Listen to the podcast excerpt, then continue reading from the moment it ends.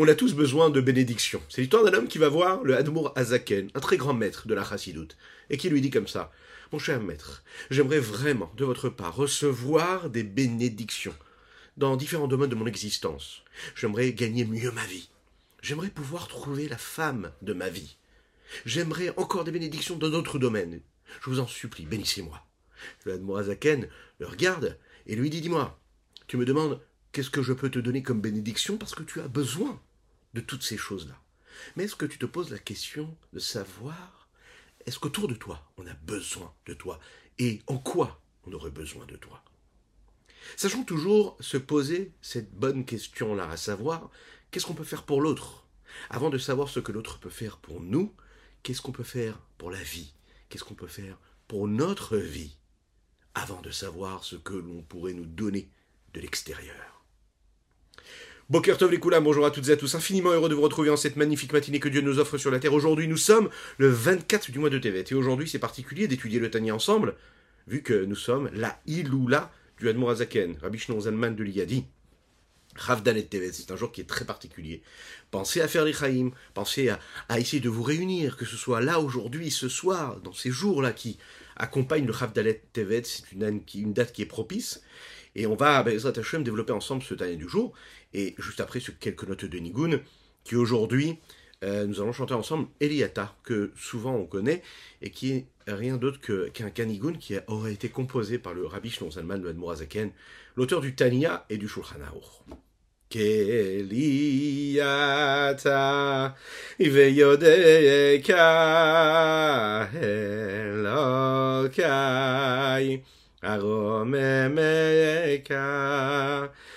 keli ata ve yodeka elo kayaro me meika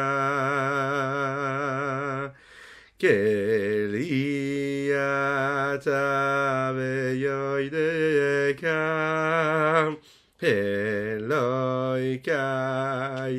arome meika Elokai aromemeka Keliata Iveyodeka Elaka Yaroba Memeka Keliata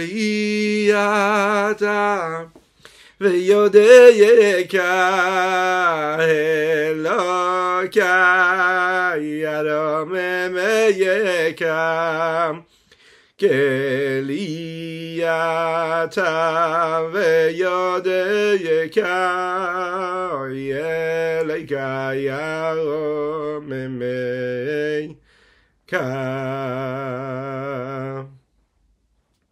Nous allons parler des habitudes. Est-ce qu'il est possible de changer nos habitudes?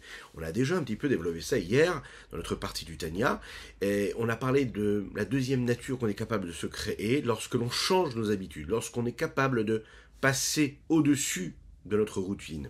Mais d'abord, on doit se souhaiter un très très grand Lechaim en ce Chavdalet Tevet, Lechaim Lechaim qu'Hachem fasse qu'on puisse intégrer les enseignements du Rabbi Shnon Zalman de l'Iyadi, qu'on puisse changer, qu'on puisse évoluer, qu'on puisse trouver cette deuxième nature qui nous permettra de sortir de nos limites, de nos habitudes, de notre routine, même si on va le voir, la routine est importante.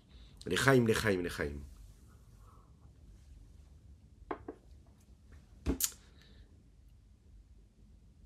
Notre vie, elle est faite de routines, de ces habitudes que nous avons tous les jours, quasiment toujours les mêmes gestes, quasiment au même endroit, souvent avec les mêmes personnes, suivant aux mêmes heures. Dès l'instant où on déroge à nos habitudes, eh bien, là, souvent, on arrive au problème. On sait que c'est important d'avoir toujours les mêmes horaires, par exemple, de se lever à la même heure, euh, d'aller faire les courses au même endroit. Pourquoi? Parce que c'est ce qui nous permet ben, de perdre moins de temps. Voilà, par exemple. Quand on a nos habitudes, eh bien, c'est beaucoup plus facile. Et puis, un homme, il a besoin d'habitudes. C'est important. C'est important de s'habituer à quelque chose. Pourtant, d'un autre côté, on demande aussi à l'homme ben, d'avoir un peu de peps, d'avoir un peu de renouveau dans son existence. Sinon, après, c'est une forme de routine, une monotonie comme ça, et ça devient un ennui. Est-ce qu'il est capable, est-ce qu'un homme est capable, est-ce que c'est possible de le faire? C'est-à-dire, dans la routine, créer une forme de renouveau. C'est ce que nous allons voir aujourd'hui dans les mots du Tania. Euh, la routine, c'est important. Le problème, c'est que dans la routine, on perd aussi hum, l'envie, le désir. Par exemple, dans l'éducation des enfants, ok? Euh, C'est important de leur apprendre la routine. C'est important de leur demander de faire toujours les mêmes gestes. C'est-à-dire, avant d'aller dormir, tu fais ça, tu fais ça, tu as différentes étapes.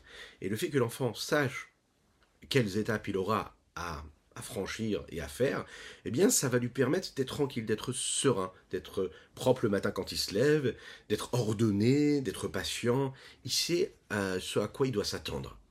Quand un enfant rentre chez lui à la maison et qu'il ne sait pas à quelle heure il va manger, quand un enfant il ne sait pas où est-ce que ses affaires sont rangées, quand il ne sait pas à quelle heure il doit dormir, qu'il n'y a pas de règles dans tous ces domaines-là, eh bien il est perdu. On pense que c'est une forme de liberté, mais non. Un enfant, il a besoin de repères, il faut créer ses repères. Alors on est tous un peu ces enfants-là, et on a besoin de ces repères-là. Et c'est ces repères-là qui nous permettent ben, d'être, d'être, productifs, d'être sérieux, d'accord Et d'avancer, d'évoluer. Si on regarde bien dans la Torah, dans l'histoire juive, dans la pratique des mitzvot également, on voit que le principe même de la routine, des habitudes, des repères, c'est très important. Dans le Beth Amikdash, tous les jours, nous apportions un korban qui s'appelait le korban atamid. Comme son nom l'indique, c'est un korban permanent qu'on apportait tous les jours. Shabbat, Yom Kippour, il n'y avait pas de changement tous les jours de la vie. Lorsqu'un homme termine son, sa mission ici-bas sur Terre après 120 ans, la première question qu'on va lui poser, c'est Kavata et Tim la Torah. Est-ce que tu as fixé des moments d'étude pour la Torah? Est-ce que tu t'es posé, c'est-à-dire pas seulement pour étudier de temps en temps parce que la Torah ça t'intéressait, mais est-ce que tu as vraiment, euh, dans ton emploi du temps, fixé des heures, fixé des jours, dans la semaine, dans le mois, des minutes dans ta journée, où tu t'es dit ça, ce sont des minutes qui sont consacrées, sanctifiées pour l'étude de la Torah on va pas nous demander si on a étudié, on va nous demander si kavat a été la Torah. Est-ce que tu as fixé des temps et des moments pour étudier la Torah? Les tfilotes, les nous disent qu'elles ont été instaurées en fonction des corbanotes des sacrifices que nous apportions au Beth à des moments précis. La tfila de, de, de Shacharit, ça se fait le matin, à un horaire précis. Pas avant, pas après. Dans le cas on ne pourrait pas le faire au bon moment, on le fera un peu, un peu avant, un peu après. Mais sinon, il y a un horaire précis pour la tfila. La tfila du matin, c'est le matin. La tfila de Mincha, c'est un horaire précis. La tfila d'Arvit, c'est un horaire précis.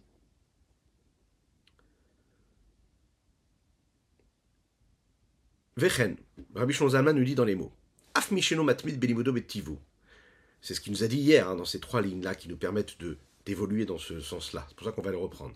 Même celui qui n'a pas l'habitude d'étudier de, par sa nature, mais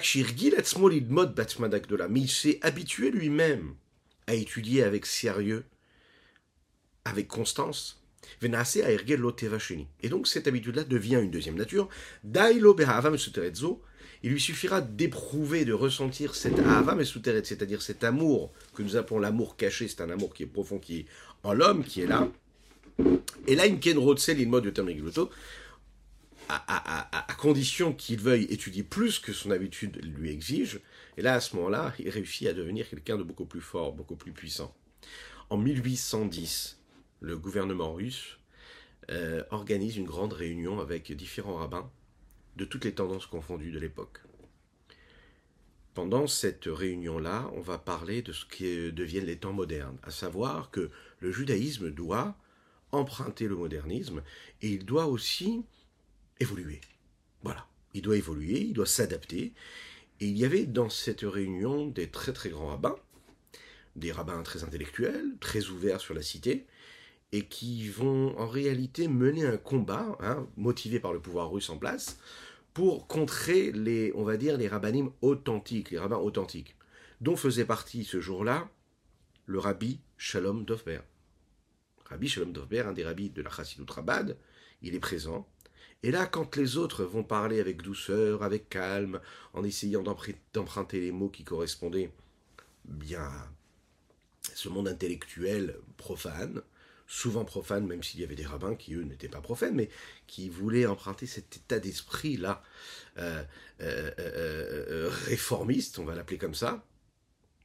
Lui, va prendre la parole et il va parler avec fermeté, avec dureté, avec authenticité, bien que tout le monde avait très très peur des conséquences que cela allait engendrer à l'époque des pogroms qui allait tuer malheureusement énormément de gens, il va parler avec fermeté.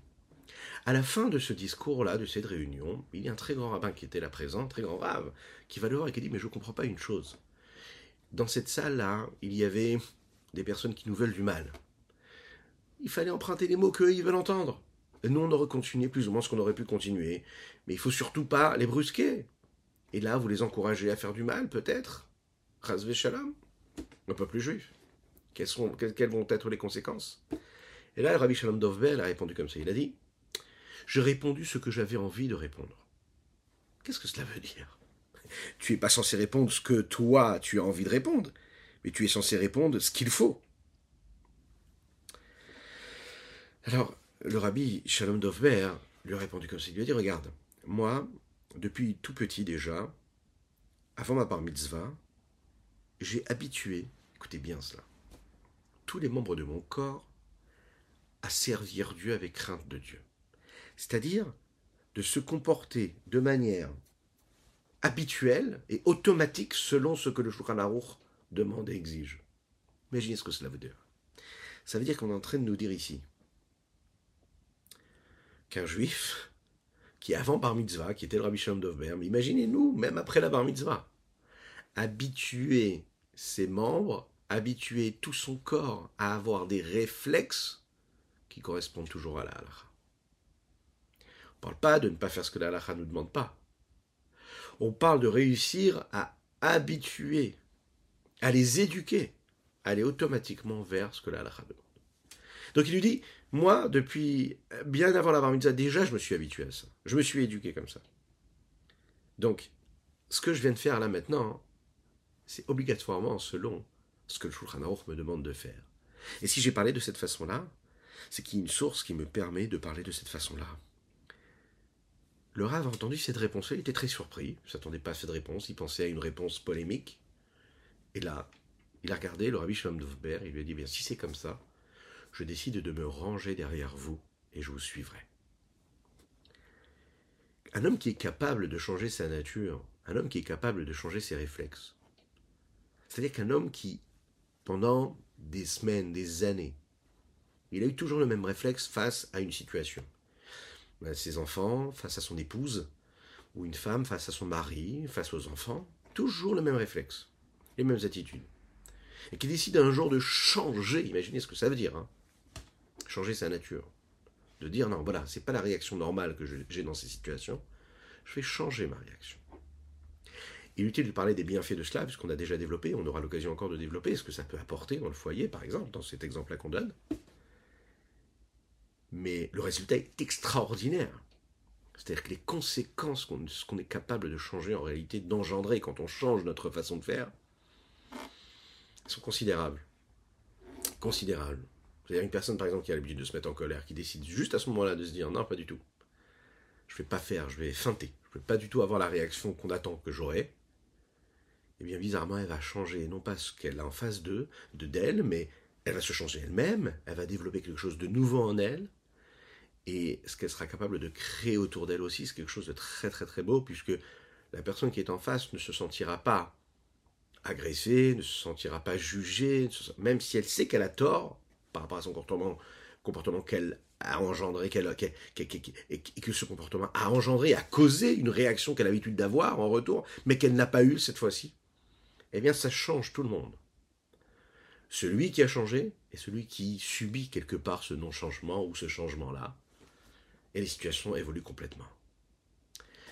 L'impact de ce qu'on est capable de faire quand on change ses habitudes, quand on change ses réflexes, du bon côté, hein, bien sûr, il est considérable. Le problème, c'est que dans les habitudes, bien qu'il y a quelque chose de positif, comme on l'a dit, dans l'éducation, etc., il y a quelque chose de négatif, c'est que quand on, par exemple, on, s'habitue à manger, euh, vous savez, mal, c'est aussi une habitude de mal manger. Parce qu'on est positif, d'accord, mais aussi du côté négatif, c'est-à-dire que malheureusement, souvent, on a beaucoup de mauvaises habitudes. Un homme qui s'habitue à mal manger, manger n'importe comment, quand il en a envie, euh, pas de manière structurée. Ok. Un homme qui fait du sport, qui fait du sport une fois de temps en temps quand ça lui prend. Bon. Et qui ne le fait pas comme il faut. Hein, il va décider de courir pendant deux heures. alors qu'il n'a pas fait de sport pendant six mois. Bon, c'est dangereux, c'est peut-être bien de courir, mais c'est pas du tout le moment et tu le fais pas du tout de la bonne manière. C'est très très très important de manger maintenant une salade, mais si tu la manges pas au bon moment, ça ne sert à rien. Bon. Un homme qui décide de dormir, mais pas à des bonnes heures, il dort n'importe comment, il fait pas attention à ses heures. Donc c'est une habitude qu'il a, et il s'est habitué à ne pas dormir à l'heure. Un homme qui s'est habitué, par exemple, à répondre sans retenue. Il ne fait pas particulièrement attention à respecter son interlocuteur, la personne qui est en face de lui. Il prend pas en considération chacun. Voilà, il s'est habitué à cela. Eh bien, ça devient, vous savez ce qu'on appelle ça en chassidoute, une forme de, dépendance. On devient dépendant de cela. Oui, on devient dépendant de nos habitudes. Et quand on est dépendant de quelque chose, on ne maîtrise plus du tout ce qui se passe. C'est ça le problème de la dépendance.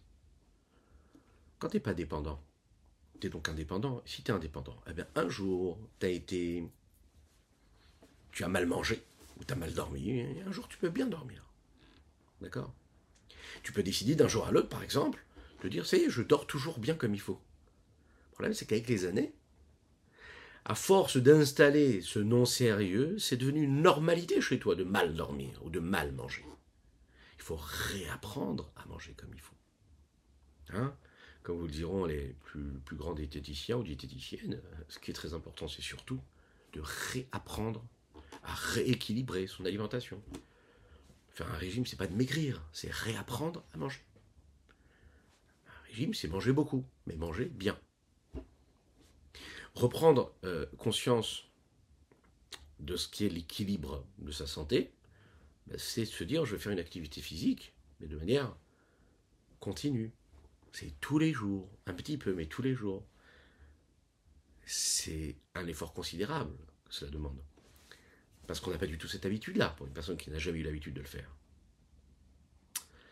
Donc en fait, cette dépendance à cette euh, non-attention que nous donnons aux choses et à l'importance aux choses qu'il faudrait donner, elle crée cette forme de dépendance qui nous détruit, que Dieu nous en préserve. Alors comment est-ce qu'on peut changer complètement et transformer cela afin que ça devienne euh, que ça devienne quelque chose de positif, changer de routine. Ici, on va voir que Rabbi Zalman va nous dire que ce qu'il faudrait déjà, c'est casser la routine. D'abord, on va casser la routine, et ensuite, on va prendre de nouveaux réflexes et de nouveaux repères, et en fonction de ces nouveaux réflexes et de nouveaux repères, on va installer une nouvelle routine qui, elle, sera une routine une routine pardon, qui est saine, avec de nouveaux bons réflexes. C'est un travail phénoménal, extraordinairement difficile, mais c'est ce qu'on doit faire. Un homme, par exemple, qui fait les mitzvot, il est né dans une famille, on a toujours fait les mitzvot, on a respecté le Shabbat. Le vendredi, rentré de la synagogue, il faisait le, le Shalom Aleichem, il faisait le Kiddush, il faisait Motzi, puis voilà, le repas de Shabbat, etc. Malheureusement, cet homme-là, il se marie, euh, et puis quand il se marie, il arrive à la maison, euh, et quand il rentre de la choule, il n'a plus aucune envie de le faire. Quoi. Il le il se sent obligé de le faire. Parfois, il peut être marié à une fille qui, elle, est née dans une famille religieuse pratiquante, par exemple, et qui ne trouve pas du tout le goût à ça. Ça l'intéresse pas. Ça, c'est blasé. Voilà. Un exemple, c'est Mina Sharim, parce que justement, c'est un jeune marié qui me posait cette question-là. Et voilà, comme mon maître disait, dans les études quotidiennes, on trouve les réponses, c'est les meilleures réponses. Ce qu'il est en train de dire ici, le rabbi Shlomo Zalman, bien sûr que le fait d'avoir toujours fait les mêmes gestes pendant des années, la routine s'est installée, on a perdu le goût, on a perdu le feu, on a perdu la, nécessité, la compréhension, l'envie, euh, oui, euh, même de faire le shalom aleichem, de faire le kiddush, de ce qui pourrait nous paraître banal ou ce qui pourrait paraître extraordinairement beau pour une famille qui découvre ce que c'est la Torah, va devenir une, corvée pour, quelqu'un qui a toujours pratiqué la Torah. Ça fait bizarre de le dire, mais il faut le dire. Et ça touche énormément de personnes. Rabbi Zalman, il, il est en train de nous dire, ben, il faut inverser la tendance. Déjà, il va falloir casser cette routine-là. Se dire que c'est pas normal d'être blasé de ces mitzvot-là, puisque au fond de nous-mêmes, on a la foi en Dieu. On a la émouna, on sait que c'est la vérité, on sait qu'il faut le faire le Shabbat, on sait que le Kiddush c'est important, etc., etc., etc. Casser la routine, c'est par exemple se dire, c'est quand la dernière fois que j'ai pris par exemple le Shulchan Aruch du Admor Azaken pour étudier les lois qui concernent le Kiddush. À quoi ça sert? Tu peux naître dans une famille pratiquante et ne plus savoir à quoi ça sert le Kiddush. Pourquoi du vin? Pourquoi pas du vin? Pourquoi comme ci? Pourquoi pas comme ça? Pourquoi prendre le verre de cette façon-là? Quelle est la signification? Tu vas étudier un texte profond qui te fait prendre conscience. Comment dans la Kabbalah on nous explique les anges qui nous accompagnent quand on rentre de la synagogue, et qui nous accompagnent jusqu'au moment de Shalom Aleichem, et qu'on va raccompagner eux vers la porte, après le Shalom Aleichem, tu vas prendre conscience de ce que ça veut dire de faire la bracha sur le pain, que ça peut t'apporter de la parnassa, que ça peut t'apporter des, des brachot. Tu, tu nourris, hein, tu rajoutes et tu rappelles un petit peu à l'ordre tous ces mouvements. Comment? Alors rappelant pourquoi est-ce que tu les fais? Il faut casser cette routine et il faut nourrir ces gestes, nourrir cette routine. Secret, c'est l'étude. Beaucoup d'études dans les différents sujets, ça nous fait prendre conscience de pourquoi nous faisons les choses, ça nous rappelle l'importance des choses. Dans ce que nous avons développé ici, à savoir que celui qui est Oved Elohim, c'est celui qui sert Dieu, qui est dans un mouvement où il sert Dieu.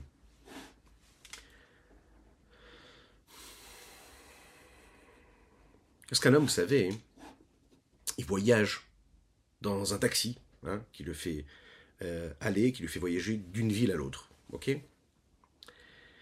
Et dans ce voyage-là, il y a 100 km de voyage par exemple. Et qu'on lui dit voilà, tu sais, tu vas payer 20 shekels. 20 shekels pour cela. 20 shekels ou 20 euros. D'accord? Et au bout d'un certain moment, celui qui se trouve dans le taxi, il dit au chauffeur de taxi, excusez-moi, je veux changer la destination. Je veux changer la destination.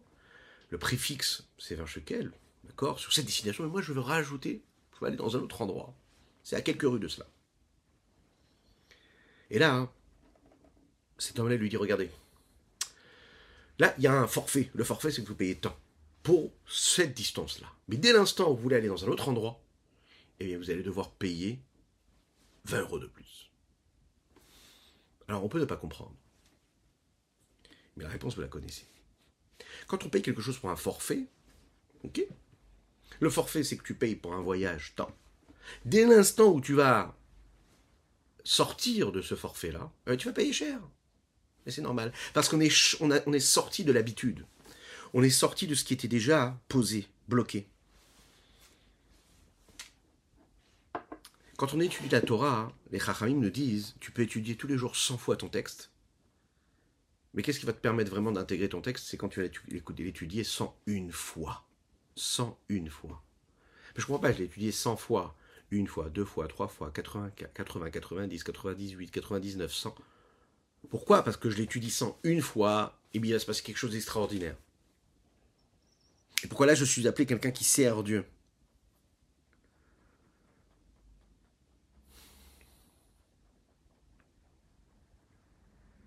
Regardons ce que le Rabbi Zalman nous dit ici.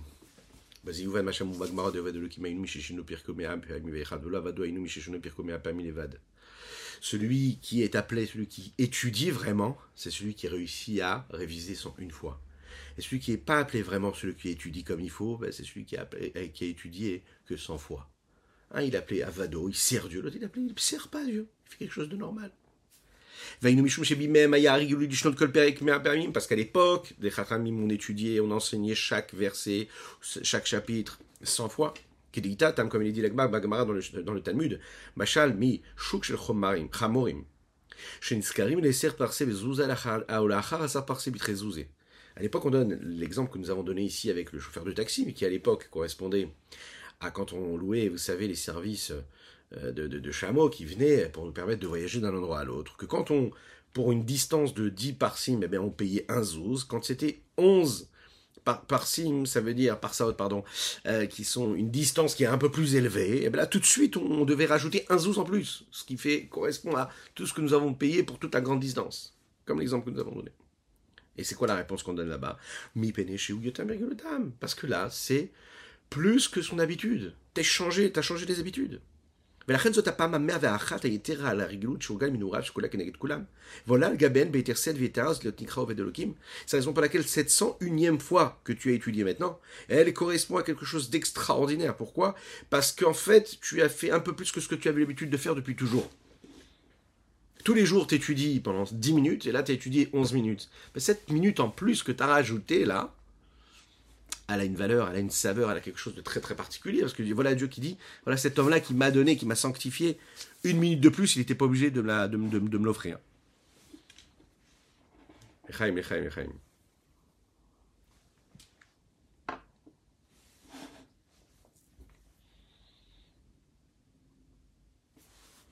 Connaissez cette histoire-là? Une très très très belle histoire. Une très belle histoire et ça va nous amener vers la conclusion de cette étude.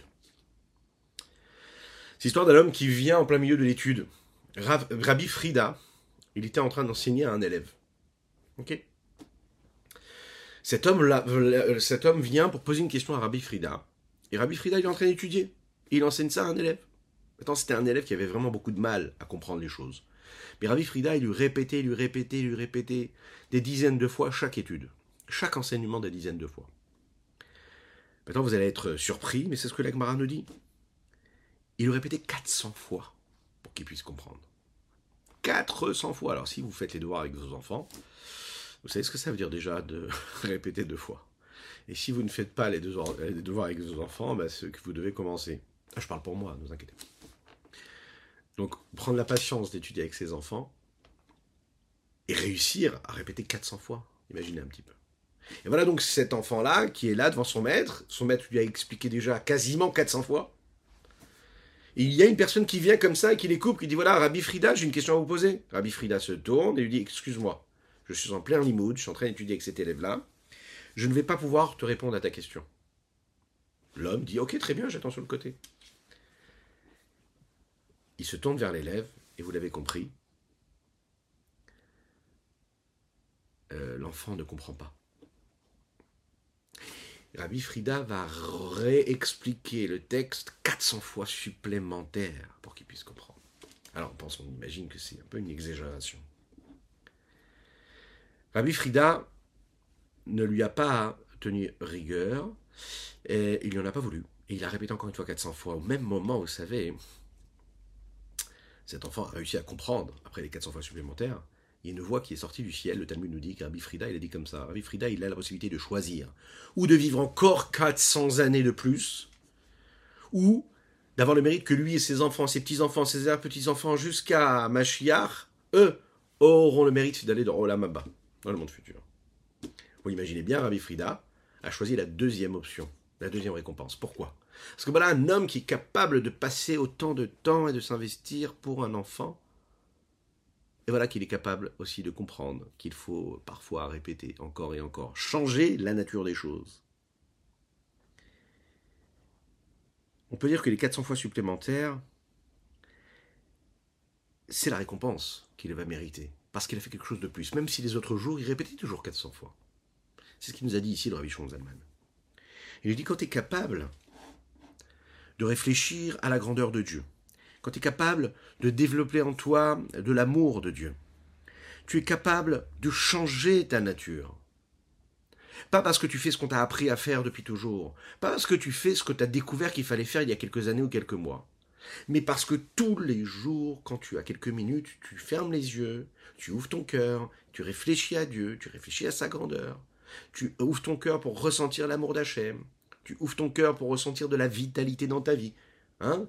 Comme on le dit aussi aujourd'hui, dans, le Hayom du jour qui correspond au Rabdal Tevet, qu'est-ce qu'il dit le Rabbi? Qu'est-ce que ça a apporté, la, la, chassidoute? Il rappelle que ça a apporté de la chayout. C'est ça que le Hadmorazaken, la vitalité dans la vie juive. Apporter de la joie, apporter de l'unité dans le peuple juif. Lorsqu'un homme il comprend que la Torah et les mitzvot, c'est pas juste le faire de manière routinière et avec une habitude comme ça en permanence, mais qui cherche, quand il a quelques minutes dans sa journée, à réfléchir à la grandeur de Dieu, à réfléchir à son immensité, à faire naître en lui une émotion d'amour, de crainte de Dieu. Il change sa routine. Il arrive devant le livre de prière, il réfléchit, il prend quelques secondes pour respirer, il prend sa respiration, il compte jusqu'à 5, peut-être jusqu'à 10. Sinon, il, expire et il réinspire encore une fois, afin de prendre sa respiration et de prendre son temps, de réfléchir devant qui je me trouve, devant le roi des rois, Kadosh Hu. Et puis mes maîtres, ils m'ont donné une file à dire, chaque mot, il a une force, il a une puissance, et puis chaque lettre associée à une autre. D'après la Kabbalah, il y a toutes sortes de calculs qu'on est capable de faire qui nous permettent de voyager à travers des dimensions qu'on ne soupçonne même pas, qu'on ne maîtrise même pas. Dans les hautes sphères, il se passe quelque chose dans ces mots-là, dans ces lettres qui s'entremêlent, dans le souffle que je suis en train de prononcer, qui me permet de m'attacher à Dieu à travers cette file-là. Ça prend quelques secondes. Allez, quelques minutes. Mais la fila, elle est plus pareille. Là, on s'attache à Hachem. On a une Torah de vie, on a une Torah qui vibre en nous, une Torah de joie véritable. Et la même chose pour chaque mitzvah. On va se présenter devant le Keli pour faire Netilat Yadaim. On va le faire de cette façon-là. Ça, c'est ce qui fait que la routine, elle s'arrête.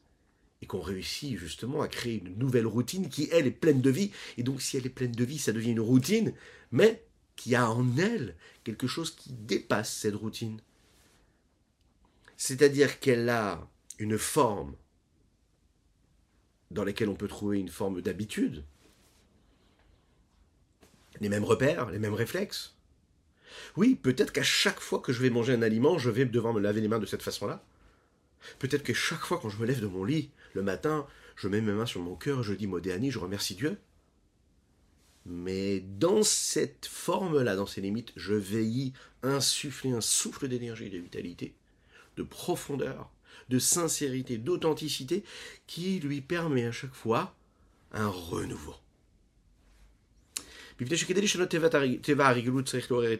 Parce que pour pouvoir changer la nature des habitudes, il faut réveiller l'amour de Dieu.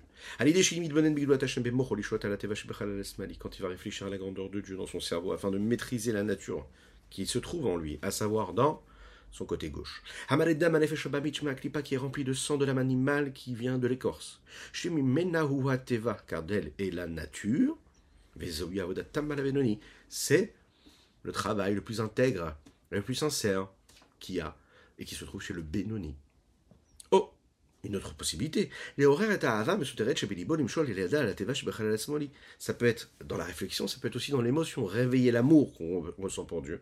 Et dans ce cas-là, quand je, révèle, je réveille cet amour caché qui est en moi, eh bien il maîtrisera la nature qui se trouve dans mon côté gauche. C'est c'est aussi appeler un travail. Comment? Les ilachem, imateva de combattre la nature et le penchant comment, grâce à, à cette force-là que j'ai, de réveiller cet amour qui est caché dans mon cœur.